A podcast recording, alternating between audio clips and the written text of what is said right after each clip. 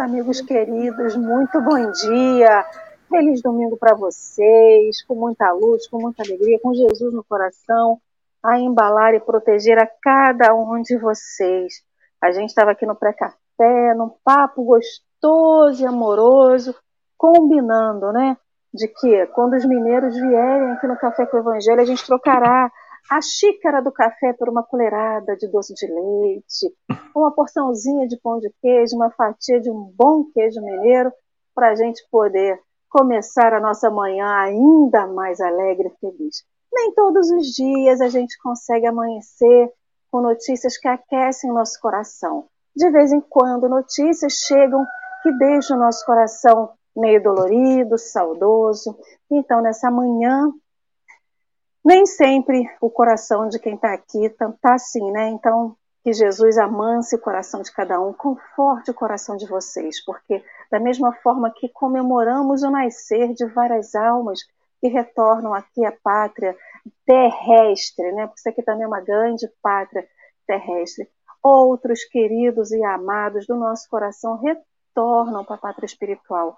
Da mesma forma que aqui comemoramos quem nasce quem volta para a pátria espiritual também é recebido com abraços, com festa, com comemorações desse retorno, né? dessa vitória que é voltar para o espírito livre e desimpedido. Então, que Jesus amance o coração e aconforte o coração de todos. E dando bom dia aqui para todo mundo que já veio, para a Dalva querida que está lá em São Paulo nos ouvindo, nos vendo, para a Leine, para o seu Jorge, para Vânia Rigoni, Geni, um bom dia para todos vocês, meus queridos amigos. Bom dia, Doralice Amaral Neves. Como você está, meu amor?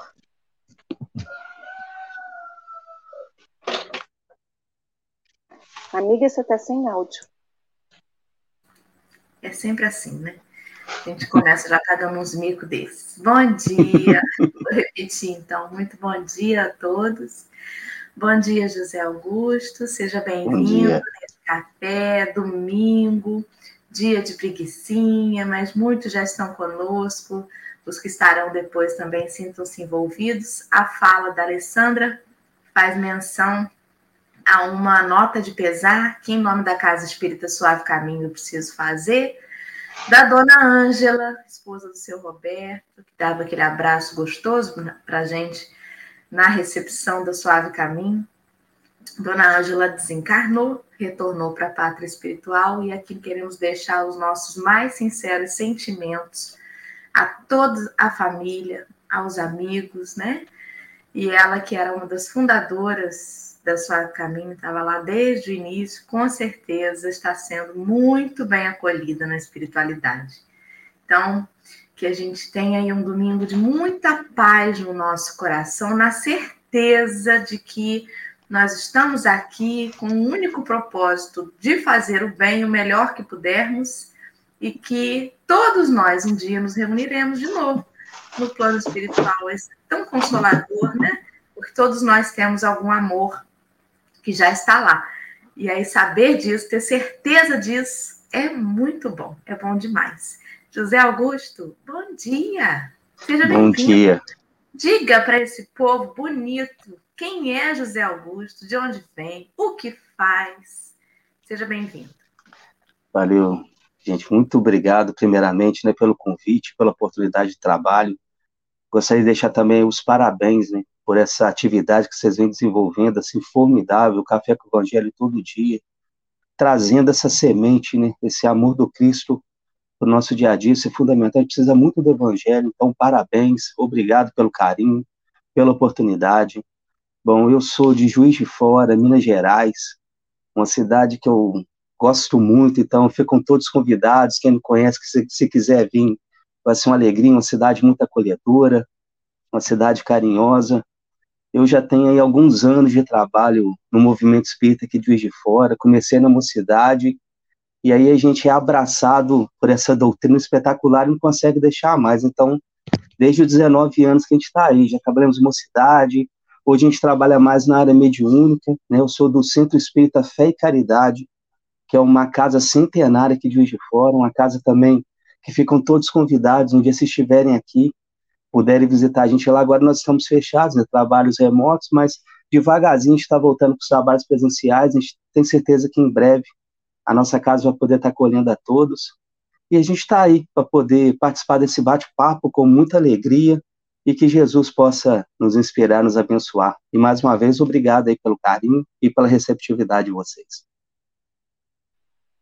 Com certeza, Jesus está sempre a nos inspirar, né?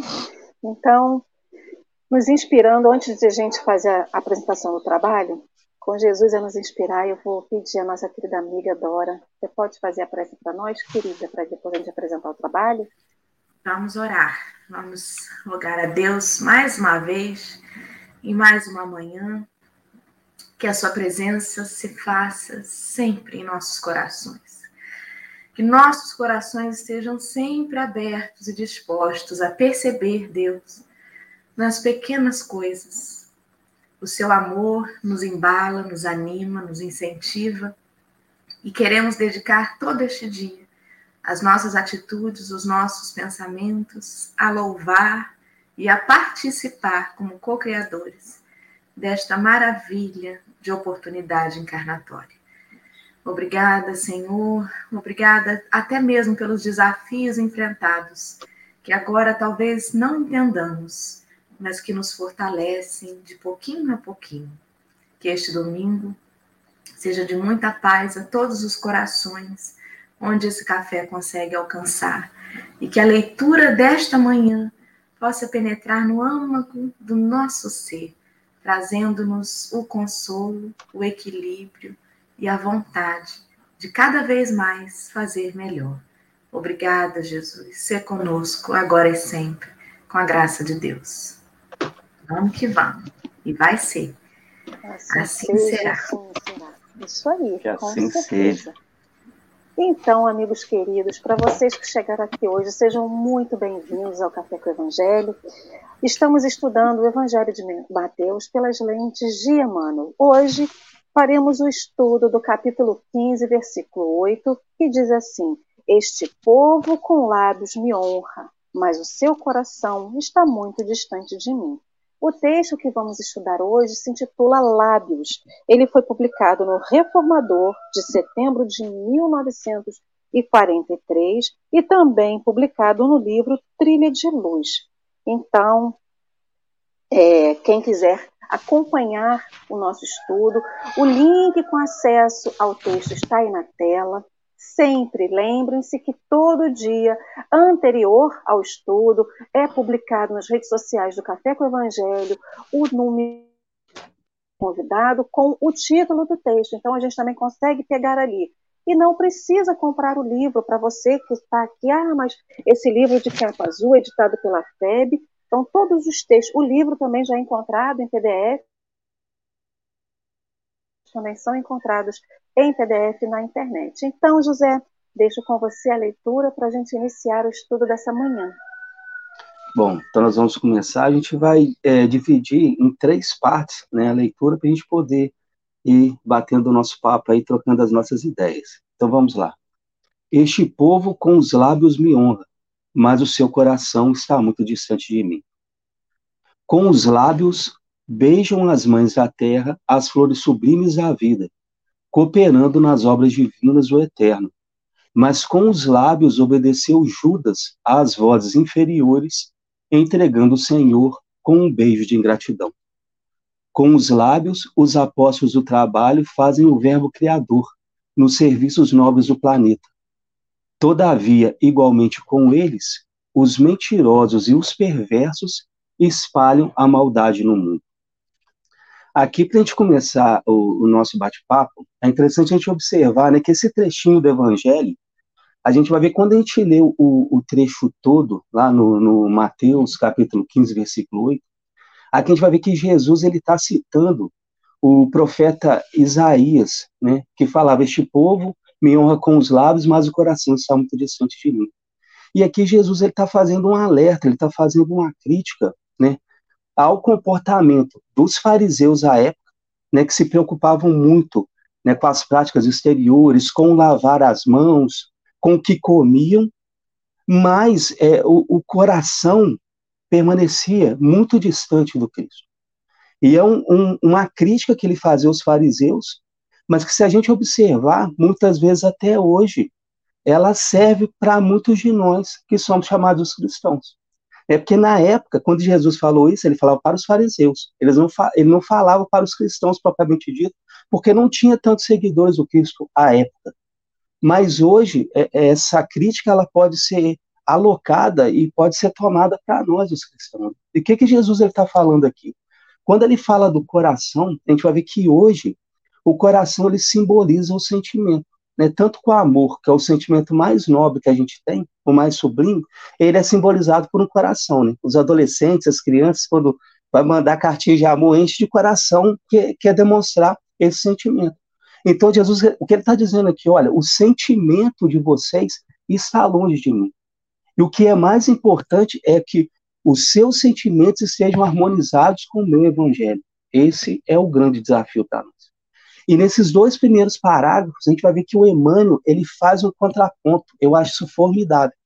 Porque ele mostra que com os lábios, né, que simboliza aí também a fala, a palavra, o diálogo, que é algo tão importante nos dias de hoje, né? O beijo, que é uma expressão de amor muito sublime. Então, com os lábios a gente pode beijar as mães, aqui também é o que a gente tem aí de mais material que, que nos aproxima do amor na terra, que é o amor de mãe, né? Então, as mães com os lábios, elas, ela beija os seus filhos, demonstrando esse amor, esse carinho, talvez e é o amor e o carinho mais sublime que a gente tem é, presente na terra, mas com os lábios e o beijo, Judas também traiu Cristo. Olha que contraponto, mostrando que com os lábios a gente pode fazer coisas boas ou coisas ruins. Né? Os discípulos, os cristãos, com os lábios, eles pregam o evangelho, pregam a verdade, pregam o amor. Mas também os mentirosos, com os lábios, espalham a mentira, a difamação, a calúnia. E é interessante, nesse primeiro momento, que a gente vai ver que é, é, essa fala, né, que é uma capacidade que a gente tem do diálogo, o uso dos lábios, em si ela é neutra. Depende do que a gente vai fazer com ela. Ela pode ser usada para coisas boas ou para coisas ruins. Aí mostrando que todas essas habilidades e capacidades que nós temos, como a nossa inteligência, como a nossa riqueza, como a nossa saúde, todas essas capacidades que a gente tem, elas em si são neutras. O que, que a gente vai fazer com ela? A gente pode aplicar, através da escolha do nosso projeto de vida, aplicá-las no bem ou no mal. Aí eu lembro do Evangelho segundo o Espiritismo, quando a gente trata a questão da riqueza, também, que simboliza muito isso. Né? Porque muitas pessoas encaram a fortuna e a riqueza como algo ruim porque interpretam, às vezes erroneamente, aquela fala do Cristo, quando ele dizia: é mais fácil o camelo passar pelo buraco da agulha do que o rico entrar no reino dos céus. Então, muita gente acha que a fortuna é um sinal de perdição. E também porque a gente vê na, na, ao longo da história, existe tanta desigualdade material que isso acaba gerando na gente um ranço, achando que o rico está condenado. E o Evangelho segundo o Espiritismo, quando ele trabalha esse ponto, fala: não, a riqueza ela é neutra ela pode ser usada para o bem e para o mal. Depende da nossa escolha. Então, nesse início, mostra que todas essas capacidades que a gente já desenvolveu, a nossa inteligência, a nossa fala, a nossa saúde, elas podem ser usadas para o bem e para o mal. Então, qual que é o nosso projeto de vida? Qual é a nossa proposta? O quanto nós estamos sintonizados com o Evangelho para conseguir usar aquilo que a gente tem para o bem ou para o mal? Aí é uma questão que a gente tem que pensar, e aí eu já passo a palavra para vocês. Enquanto você falava, enquanto eu li isso daqui, eu lembrei, né, daquele dito, né? O cora, a boca fala do que transborda o coração. Aí pegando esse paralelo com a questão do sentimento, a fala exterioriza o sentimento que está dentro de nós, né? Esse sentimento que está dentro do nosso íntimo. E como é, você estava falando também a questão do, do instrumento, do instrumento da fala, o instrumento da audição, mas a audição a gente interioriza, né? A fala a gente exterioriza. Então, ele como instrumento é como se é, nós somos uma grande, o nosso externo é uma grande marionete, mas uma marionete consciente, com livre-arbítrio, né?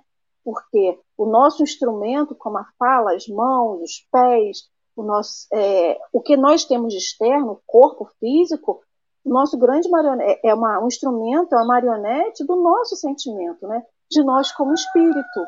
Então, assim, não há como dissociar, ele não tá, ele não é só conduzido, ele é conduzido com consciência, né? Então é um processo de escolha. Enquanto você estava falando também sobre essa questão é, dos lábios e da fala, e como que a gente escolhe, né? Mesmo que o nosso coração acredite no Cristo, fazemos fake news com a fala. Propagamos a mentira, propagamos é, o ódio, propagamos o rancor, propagamos tudo isso com a fala.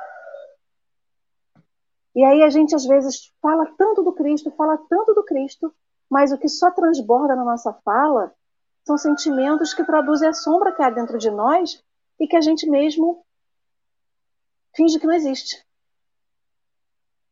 E é através da fala que a gente vai propagando esses discursos, né?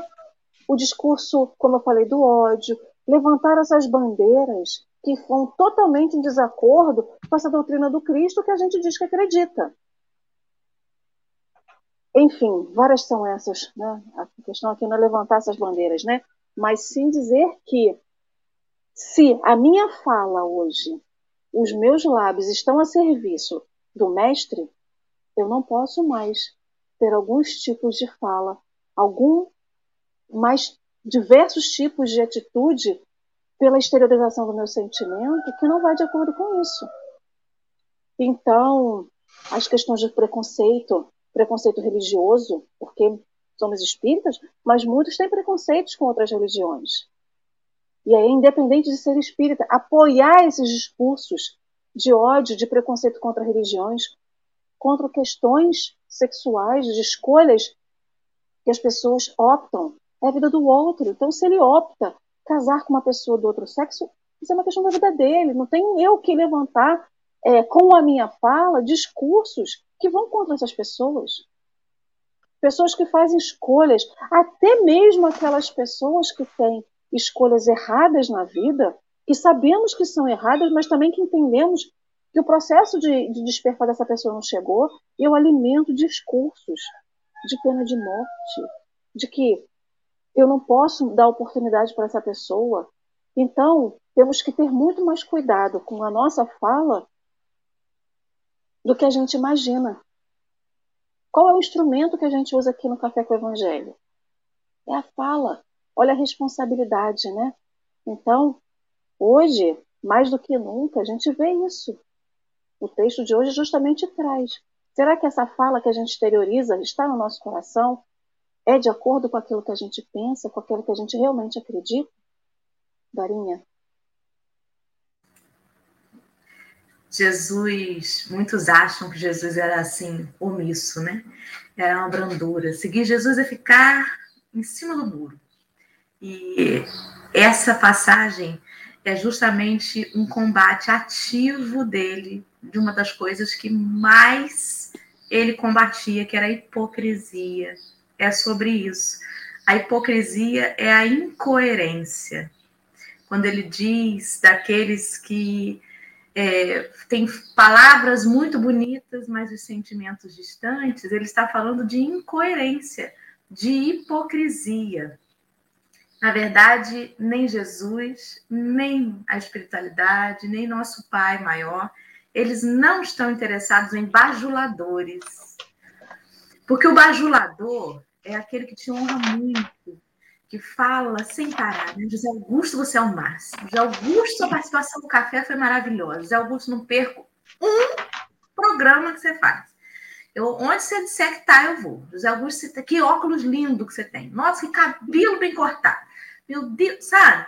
O bajulador, ele tá o tempo todo querendo mostrar que, olha, eu tô aqui, eu admiro, né? Mas né, na verdade, o coração do bajulador, ele quer algo em troca. Então é muito perigoso, porque é quase uma barganha que a gente faz com Deus. Senhor, eu vou à missa. Senhor, eu vou à casa espírita sempre. Senhor, eu estou sempre te louvando. Como que você deixa acontecer isso comigo? O bajulador não entendeu o sentimento verdadeiro. Ele não entendeu que honrar a Deus não está no culto externo, que era isso que Jesus combatia nos fariseus. Você não pode cultuar a Deus só em palavras se você ignora toda a sua criação. Se você não enfrenta a sua posição de responsável perante a sociedade nos mínimos detalhes. Se você não assume que você tem uma responsabilidade social, se a fome do seu irmão não te incomoda, não adianta você bajular o Senhor, porque isso não honra a Deus. O que fizeres a um dos pequeninos é a Ele mesmo que farás. É assim que se honra a Deus. É assim que se honra os ensinamentos de Jesus. É sobre isso que ele diz, né? Sobre a hipocrisia de nós que às vezes bajulamos tanto na verdade, querendo algo em troca. Sabe a criança pequena que quer alguma coisa? Aí você chega em casa e fala assim: mãe, você tá tão bonita hoje. Nossa, você tá linda, mãe. O que, que você quer? Mãe, me dá 10 reais para eu comprar tal coisa, né? é como às vezes nós fazemos. Que pena que estamos ainda é, relutando nesse entendimento, né? É uma pena, mas vamos que vamos, que a gente um dia chega lá. Isso aí. É tudo por etapas, né? É legal que vocês, é, é, a fala de vocês é muito legal que nos remete a isso. Essa necessidade da gente primeiro mudar a nossa maneira de sentir. É isso que a gente precisa de entender, são processos. E a Joana tem uma frase que eu, assim, eu adoro, que mexeu muito comigo, que ela fala: primeiro a gente muda a nossa maneira de pensar, consequentemente a nossa maneira de sentir, e aí finalmente a gente muda a nossa maneira de agir. E é legal que a gente vê, às vezes, às vezes a gente entra na doutrina e a gente se pega, quando a gente começa a amadurecer um pouco mais e a refletir, a gente se pega nessas armadilhas, e caramba, eu estou barganhando com Deus o tempo todo. Ou, aí eu estudei isso aqui, eu sei que deve ser feito assim, na palestra eu assisti, poxa, me deram esse caminho, mas o dia a dia eu, eu não consigo fazer, eu faço tudo diferente. Sabe, às vezes em, é, na rua eu sou um cara gentil, no centro eu abraço todo mundo, eu beijo, eu amo, eu sou feliz. Chego em casa, eu trato mal minha esposa, eu trato mal meu filho, eu perco a paciência. E às vezes aquilo vai dando uma angústia na gente, fala assim, poxa, o que, que eu estou fazendo da minha vida? O que eu estou fazendo na doutrina? Eu estou perdendo tempo. Mas eu falo, gente, calma, porque agora a gente está mudando a nossa maneira de pensar. A gente às vezes faz o errado, mas eu falo, caramba, pisei na bola. Isso já é um sinal de alerta, porque agora eu mudo, eu, eu consigo ver que eu estou fazendo as coisas erradas, depois, consequentemente, eu vou mudando o meu sentir, e é questão de tempo para eu mudar o meu agir, mas aí tem que ter esse comprometimento. Né? Eu tenho que estar comprometido com a transformação, eu tenho que estar comprometido com a doutrina que eu sigo, né? e eu tenho que estar fazendo esse esforço para mudança. Eu lembro que ontem o Zé Alves ele comentou isso no, né, no café no, no Café com o Evangelho de manhã, que uma característica do Espírito deve ser o esforço, foi o tema de ontem. Isso que a gente deve buscar, tá esforçando para ser melhor, porque a gente ainda vai escorregar nas caças de banana. A gente só não deve fazer isso de caso pensado, sabe? De usar essa barganha como né, é uma moeda de troca, intencionalmente. Mas a gente ainda está muito habituado a fazer isso. Então, mudar nossa maneira de pensar é fundamental e é o que a doutrina vai fazendo com a gente hoje. Né? E é questão de tempo para a gente conseguir harmonizar o nosso sentir, o nosso agir com o Evangelho do Cristo, que é o principal que está sendo colocado aqui para nós. Né? Então, seguindo a leitura mais um pouquinho. Vamos lá. Então, ele continua dizendo o seguinte: ó, das potências do corpo são os lábios das mais delicadas e importantes, portas da língua que podem salvar e arruinar, edificar e destruir. Não devem permanecer distantes de sentinelas da disciplina. Fantástico, Emmanuel. Tem uma coisa com a disciplina que é fundamental. A palavra do homem é criação sua, que lhe testificará a vida. O beijo da criatura é laço que determinará sua união com o bem ou com o mal. Os lábios dão passagem ao verbo e transmitem o beijo. Quantos sofrimentos se espalham na terra através da palavra leviana ou fingida e do ósculo criminoso ou insincero? Entretanto, a maioria dos homens persiste em desconhecer o papel dos lábios na própria existência. Né? Esse, esse, essa meiuca né, que do, do, do, texto, assim, o Emmanuel, ele, ele traz reflexões que são fundamentais para nós.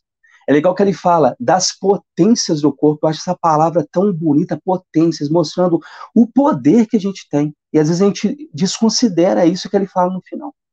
Nós não reconhecemos as potências, essa força, esse poder que nós temos em nós. Onde a fala é uma dessas potências.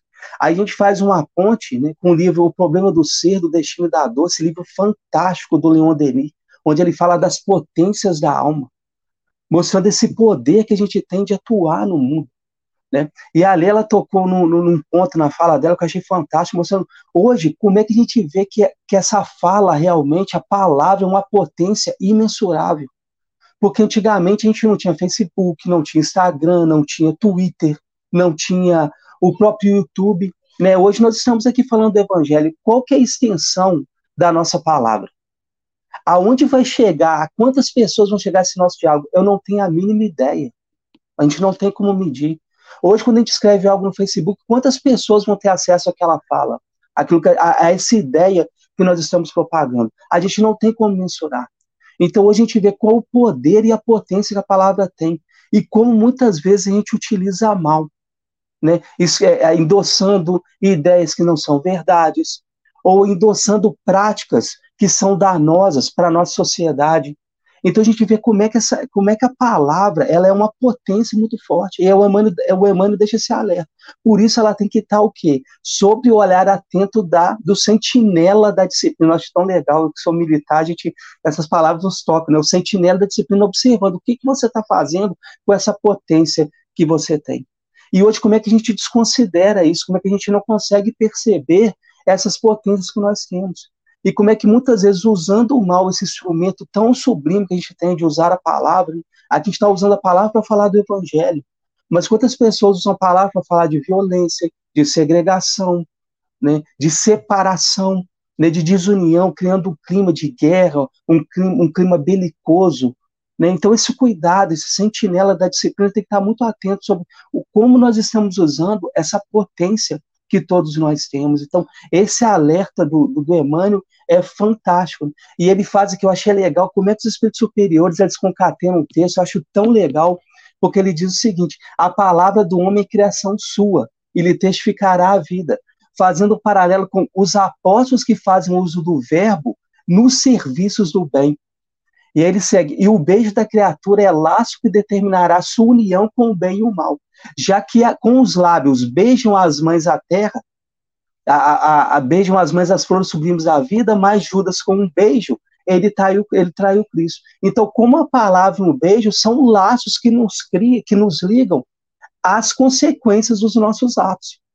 E a doutrina espírita mostra isso, né? Que o pensamento, que muitas vezes a gente não dá ideia e acha que não vai fazer nada, ah, eu só pensei mas o pensamento ele atua e gera consequências para nós. Então, palavras, tudo aquilo que a gente faz com os lábios, que parece, ah, eu só disse, mas uma palavra mal colocada, ela vai gerar para nós consequências. Então, tudo isso nos liga um alerta de como nós estamos usando essas potências que a gente tem.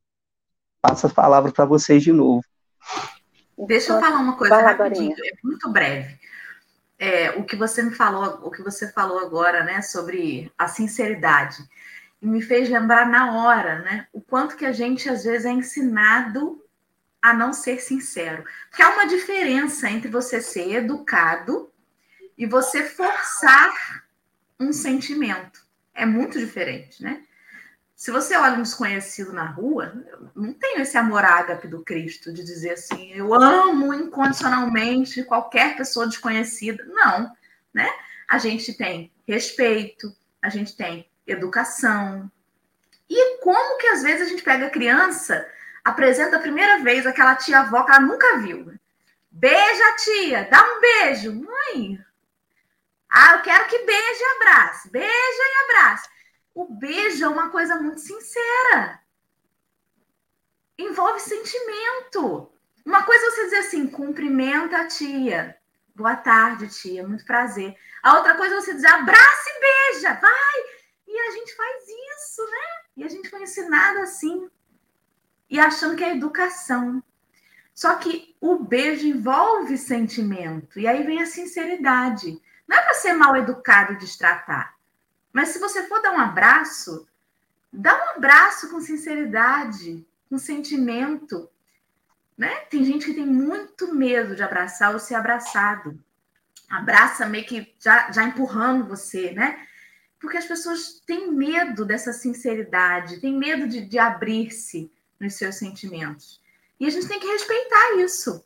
Tem que respeitar quem não se sente à vontade para dar um beijo, para dar um abraço, né? Eu fiquei pensando nisso porque, nossa, como é comum. Fala, Lê, querida. Por isso que a criança é tão sincera. Quando ela recebe um beijo que ela não gosta, o que, que ela faz? Ela vai lá e limpa o beijo. Limpa. Criança, olha, é a, é a, sinceridade em pessoa, mas na sua pureza, na essência de sua pureza, porque ela não sabe o que aquilo ali significa, né? E o quanto exemplifica isso. Enquanto vocês iam falando, tanta coisa, eu vou tentando anotar tudo que eu penso aqui, porque também não quer dizer que seja certo, né? Mas essa parte aqui do, do, do texto, que Emmanuel fala assim: a palavra do homem é criação sua. Me remeteu aquele ditado que fala assim: não coloque palavras na minha boca. E toda vez que acontece isso num diálogo, geralmente esse diálogo vem um pouco mais caloroso, exasperado, como que a gente se irrita quando alguém diz alguma coisa que não dissemos? E por que que a gente não, a gente se irrita tanto? É justamente disso, porque a palavra do homem é a criação sua. Quando alguém chega e fala alguma coisa, mas a Alessandra falou aquilo e a Alessandra não falou, não reflete aquilo que é a essência de Alessandra, ou de Dora, ou de José, ou de qualquer um de nós. Ou por isso que a gente se irrita tanto, porque nem sempre isso que dizem, né? ah, mas o fulano falou isso, que são as palavras na boca do fulano, refletem o que vai no coração dele, o sentimento dele.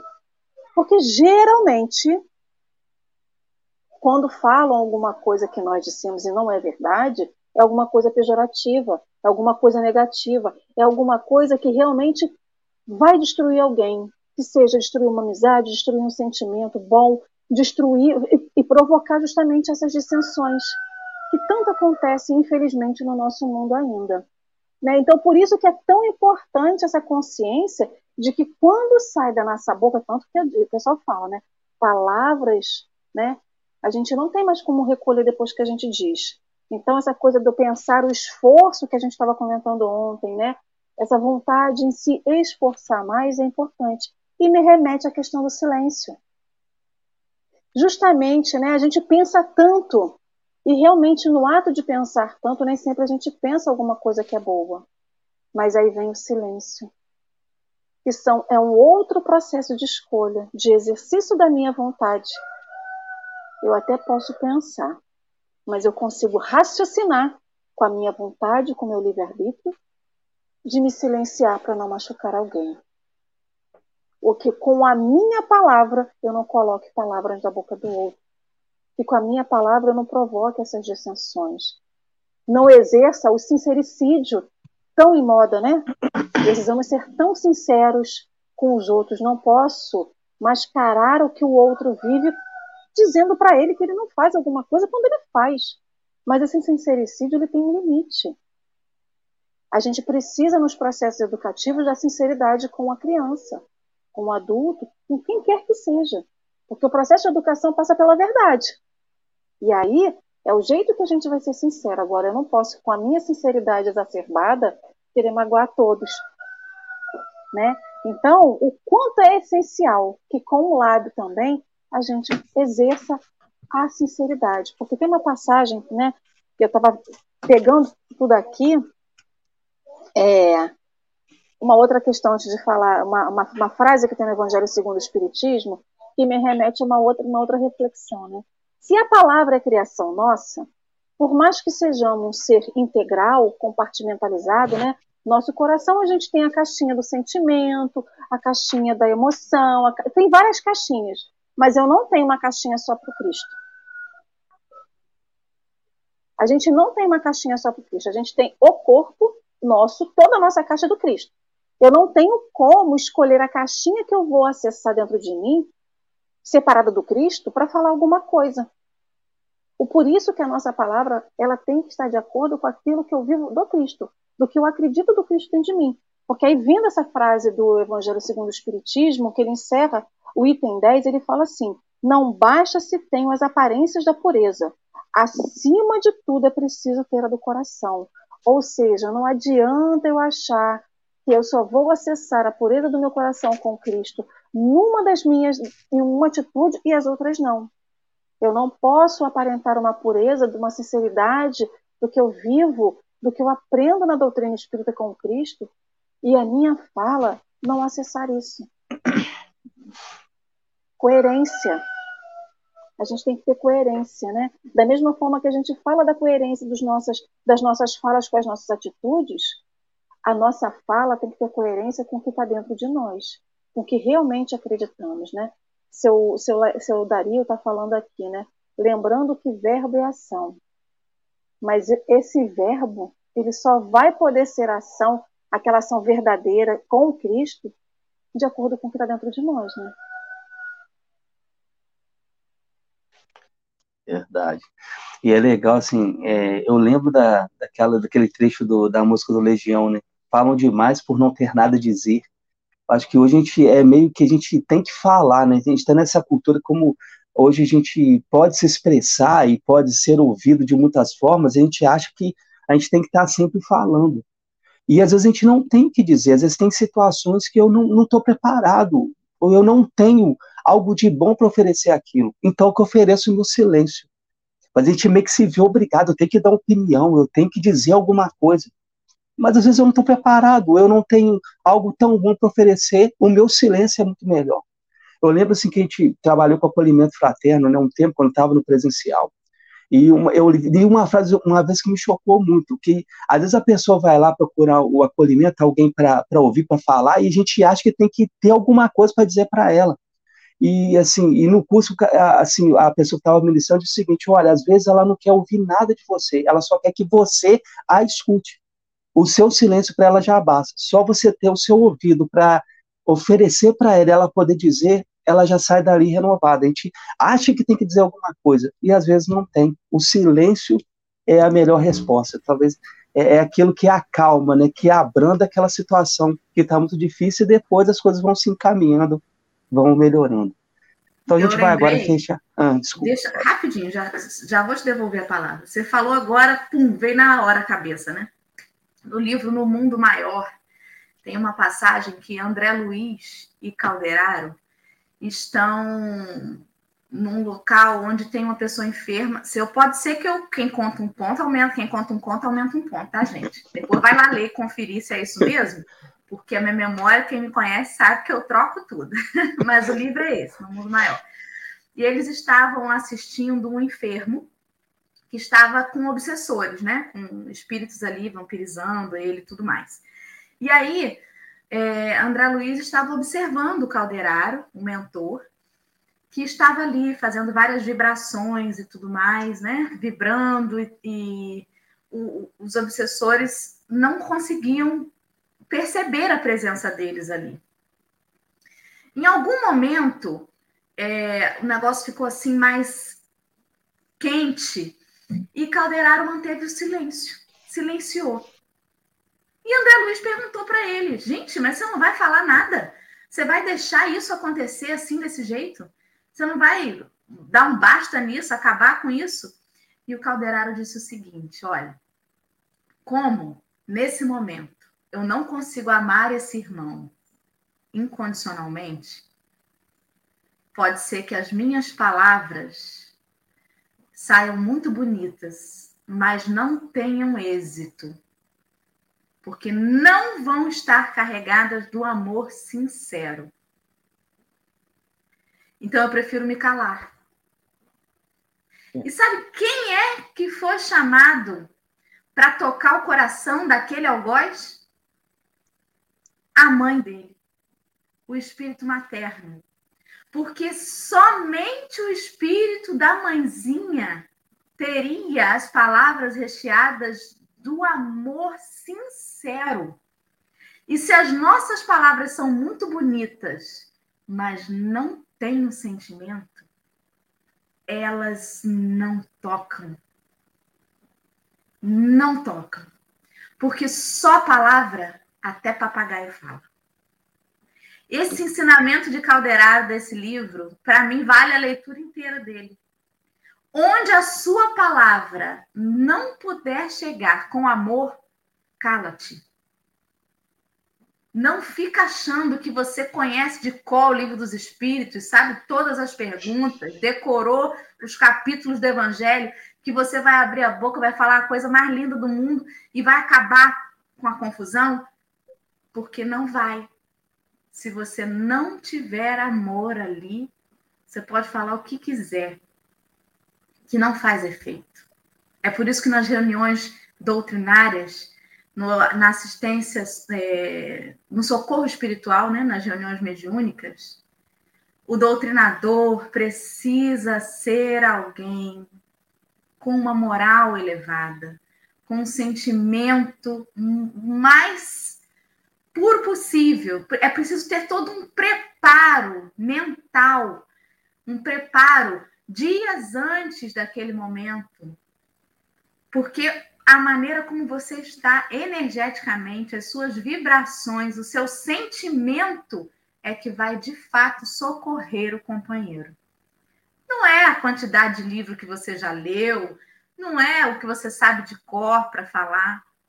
Então, como foi brilhante essa lembrança sua que me lembrou desse ensinamento de Calderaro e que eu tento lembrar disso, porque às vezes a gente quer se impor pela palavra, né? Mas se o nosso coração estiver distante do Cristo, que com as palavras, né? Verdade. Vamos seguir a leitura aí. Vamos lá. Então vamos fechar agora o texto. Aí o último parágrafo ele diz o seguinte: Se procuras, porém, a união com o Senhor, repara o que dizes e como dizes. Observa os afetos a que te unes e a maneira pelo qual estimas alguém. O grande problema não reside em falares tudo o que pensa, nem no apego às situações com todas as suas forças, mas em falares e amares, pondo nos lábios a sinceridade construtiva do amor cristão. É interessante que no Evangelho segundo o Espiritismo, né, quando eles tratam de, desse tema, né, quando a espiritualidade, né, Kardec vai tratar desse tema, vai tratar do evangelho, ele nos chama atenção para isso.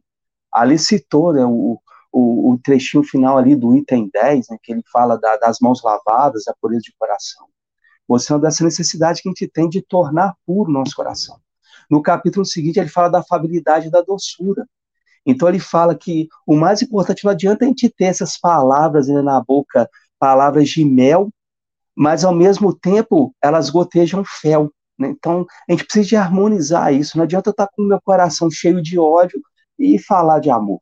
Pode até impressionar, pode até gerar um impacto, mas ela não vai tocar o coração porque ela não tem essa sinceridade. Então, o Emmanuel é que ele fecha essa questão dentro desse diálogo final que a gente adentrou nessa seara, achei muito legal, né? A Dora comentou da, dos trabalhos mediúnicos, a gente vê muito isso, porque não adianta ser mentir para o espírito, ficar falando lá de evangelho, citando evangelho, livro dos espíritos, que ele ri na sua cara, porque ele sabe o que a gente faz.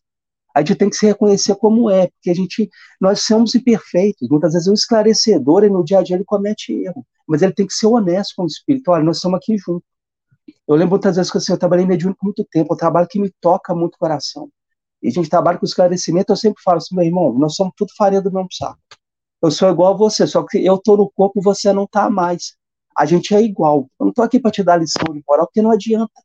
Ele me conhece, ele me acompanha, ele sabe o que eu faço, ele joga na cara. E é um lugar onde eu acho isso fantástico, onde todo mundo tem que se amar muito, tem que ter uma disponibilidade muito grande, porque o espírito ele bota o dedo na tua cara, ele fala quem você é, e todo mundo que tá ali fica ouvindo. Então não tem essa de fingir que eu sou bom, não. Então a gente tem que se reconhecer, eu sou falho, mas eu estou tentando melhorar. Esse é, que é a, é a, nossa grande sacada de novo, esse trabalho do esforço. Essa tem que ser a palavra de ordem para nós. Esforço e perseverança. Eu caí, eu levanto, sacudo a poeira e continuo a caminhar. O recomeço tem que ser uma palavra que está constante na nossa vida, porque muitas vezes a gente vai cair. Eu caí, levanto, sacudo a poeira, limpo a joelho ali que ralou e vou continuando na minha caminhada. Eu acho que isso é importante para nós e a gente procurar sempre isso, harmonizar o que a gente sente com, os, com as nossas ações e trazer esse evangelho para o nosso dia a dia. Né? Então, entender como é que eu estou vivendo o evangelho no dia de hoje, isso é fundamental para nós, isso é uma coisa que a gente tem que estar pensando sempre. Como eu vou trazer esse evangelho para o meu dia a dia? O que, que eu posso fazer? O que, que eu posso praticar que vai estar em consonância com esse evangelho? O que, que está ao meu alcance? Porque às vezes a gente fica preocupado em fazer coisas que não pode. Eu quero, ah, eu queria ser igual um Chico, mas eu não tenho condição. Então fica aquele sonho utópico, aí eu fico desesperado com esse sonho que eu não consigo, e aquilo que eu posso fazer eu não faço. E uma vez eu li uma, uma seleção, só para terminar e passar a palavra, umas seleções muito antigas, as seleções Weidesdagens. Aí eles fizeram um compilado com uma série de, de, de, palestras que o médico alemão Albert Schweitzer fez.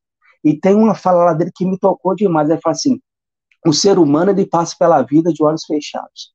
Tão logo abrisse os olhos, ele veria que as pessoas ao seu redor precisam dele não nas coisas grandes, mas nas mais insignificantes. Aquilo me tocou de uma maneira tão grande que as pessoas não querem de nós esses grandes arroubos, que a gente não tem condição, mas é nas coisas simples, é no ouvir, é no calar, é na gentileza do dia a dia, coisas que nós podemos fazer.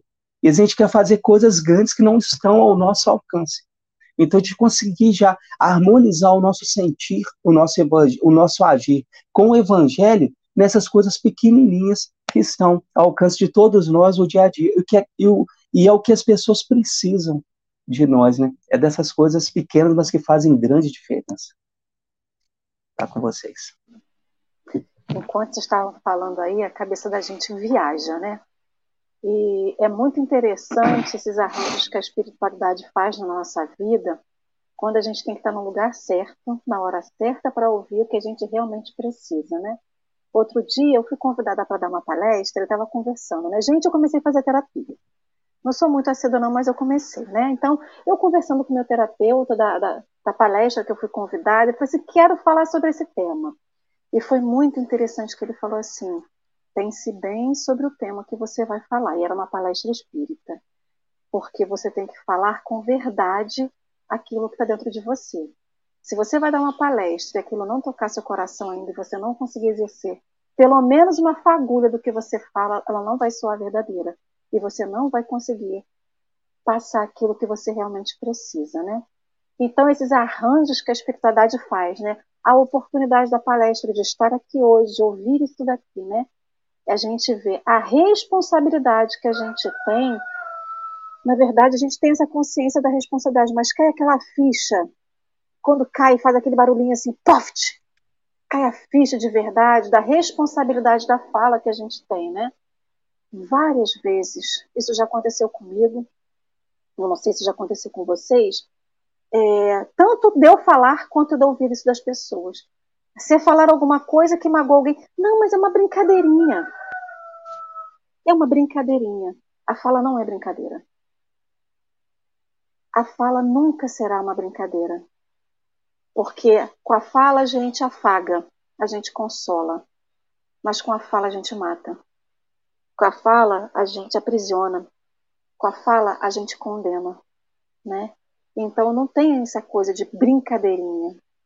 Porque se saiu, é que realmente está dentro de você.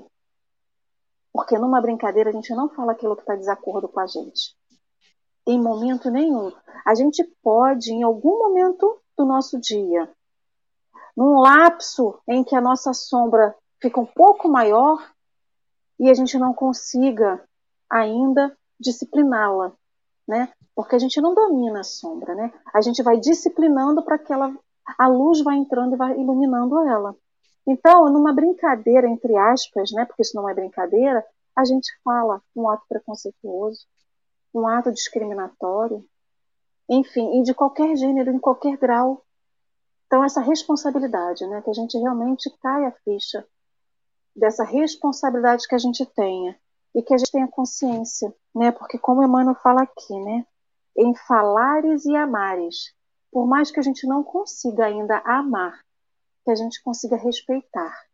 Não condenar aquele que ainda está no erro só pelo fato de eu não concordar com ele, mas respeitar que a espiritualidade está agindo. Lentamente ali, porque ali ainda é uma pedra bruta que está sendo lapidada, mas que chegará o momento dele. Então, assim,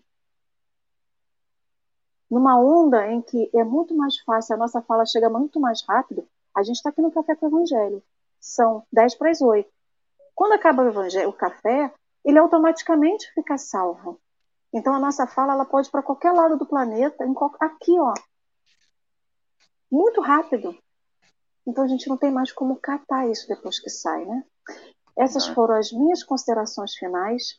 O tempo passa rápido, eu não sei o que está acontecendo com o tempo, então a espiritualidade vai começar, já está agindo numa outra, a nossa aceleração está de outra forma. Dorinha, deixa com você então, meu amor. Não tenho nada a acrescentar. Já ouvi tudo que eu precisava para ficar o dia inteiro refletindo, né? Sobre o quanto ainda as nossas palavras são incoerentes, o quanto que os nossos sentimentos precisam acompanhá-las. Quero agradecer muito, José Augusto, essa oportunidade, a disponibilidade do seu tempo para estar conosco. Todos os companheiros que nesse domingo acordaram cedo para estar aqui no chat, e a você que vai assistir depois, ou ouvir depois no podcast. Então, que chegue até você também essa energia boa e gostosa desse café. Muita gratidão. José Augusto, contigo aí, suas considerações finais e o que você trouxe para nós de encerramento.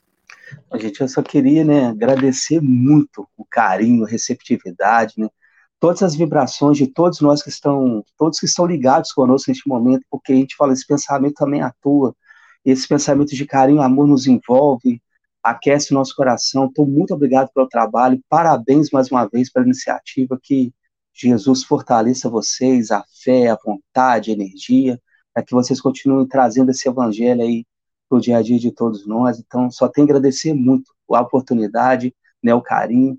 E só uma última frase, a Ali falou uma coisa muito legal, né, que com a palavra a gente aprisiona, mas também a gente pode se aprisionar, que é o pior. É uma palavra mal utilizada, ela se pode se tornar para nós uma prisão da qual depois nós vamos ter que nos libertar. Por isso, todo esse cuidado, né, com essa potência que nós temos.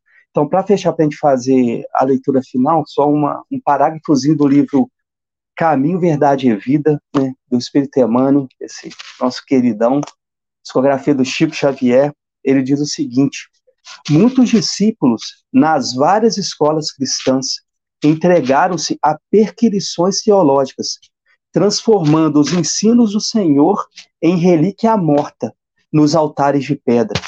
No entanto, espero Cristo venhamos todos a converter o evangelho de amor e sabedoria em companheiro da prece, em livro escolar no aprendizado de cada dia, em fonte inspiradora de nossas mais humildes ações no trabalho comum e em código de boas maneiras no intercâmbio fraternal. Então, aí, atualizando nesse esse chamamento do Cristo aos fariseus, hoje é um chamamento para nós, os cristãos. Então, a gente faz a nossa prece final e encerra aí o nosso trabalho de hoje, com muita alegria no coração. Pai querido, só temos a agradecer essa oportunidade que aqui tivemos de nos encontrarmos unidos. Muito obrigado, Jesus, que o teu evangelho de luz, esperança e consolação possa aquecer os nossos corações, possa encontrar uma morada, que a gente possa, mestre, inspirados por ti, por essa espiritualidade amiga, cada vez mais termos consciência da nossa responsabilidade no mundo, do papel que viemos ocupar, e que a gente possa ter muita força, sabedoria, para usar todas as nossas potências que trazemos conosco para o bem. Que a gente possa ser carta viva do teu evangelho, Jesus, onde quer que estejamos, de alguma forma levando algo de verdadeiro, de útil e de agradável a todos que estão ao nosso redor. Seja os nossos pensamentos, palavras e atitudes um reflexo que seja pequeno do teu evangelho de amor, Jesus, mas que a gente possa, onde quer que estejamos, levar algo de bom e ajudar a construir um mundo melhor, onde haja mais amor, mais compreensão, mais solidariedade, mais alegria. E que quando Jesus, a gente se veja incapacitado de oferecer algo de bom através de nossas palavras e ações, que a gente possa oferecer o nosso silêncio, o nosso calar, e assim ajudar a diluir toda essa violência, animosidade, todo esse desespero que muitas vezes se vê intenso ao nosso redor.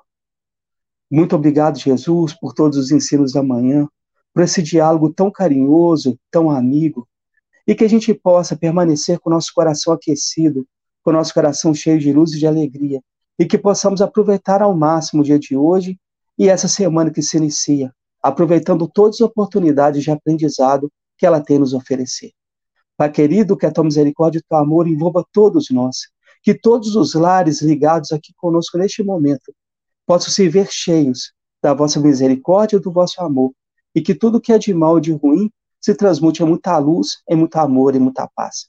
É com essa certeza, Pai querido, que agradecemos, agradecendo toda a espiritualidade amiga que nos acompanha, e Pai, que a tua vontade seja feita hoje sempre. Muito obrigado e que assim seja.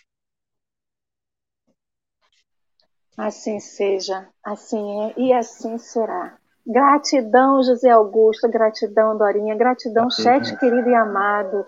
Um ótimo domingo para todos vocês, com muita luz, com muita paz, com muita harmonia para você e para os seus. E lembrem-se, amanhã, segunda-feira, sete da manhã, tomando café aqui no Café com o Evangelho.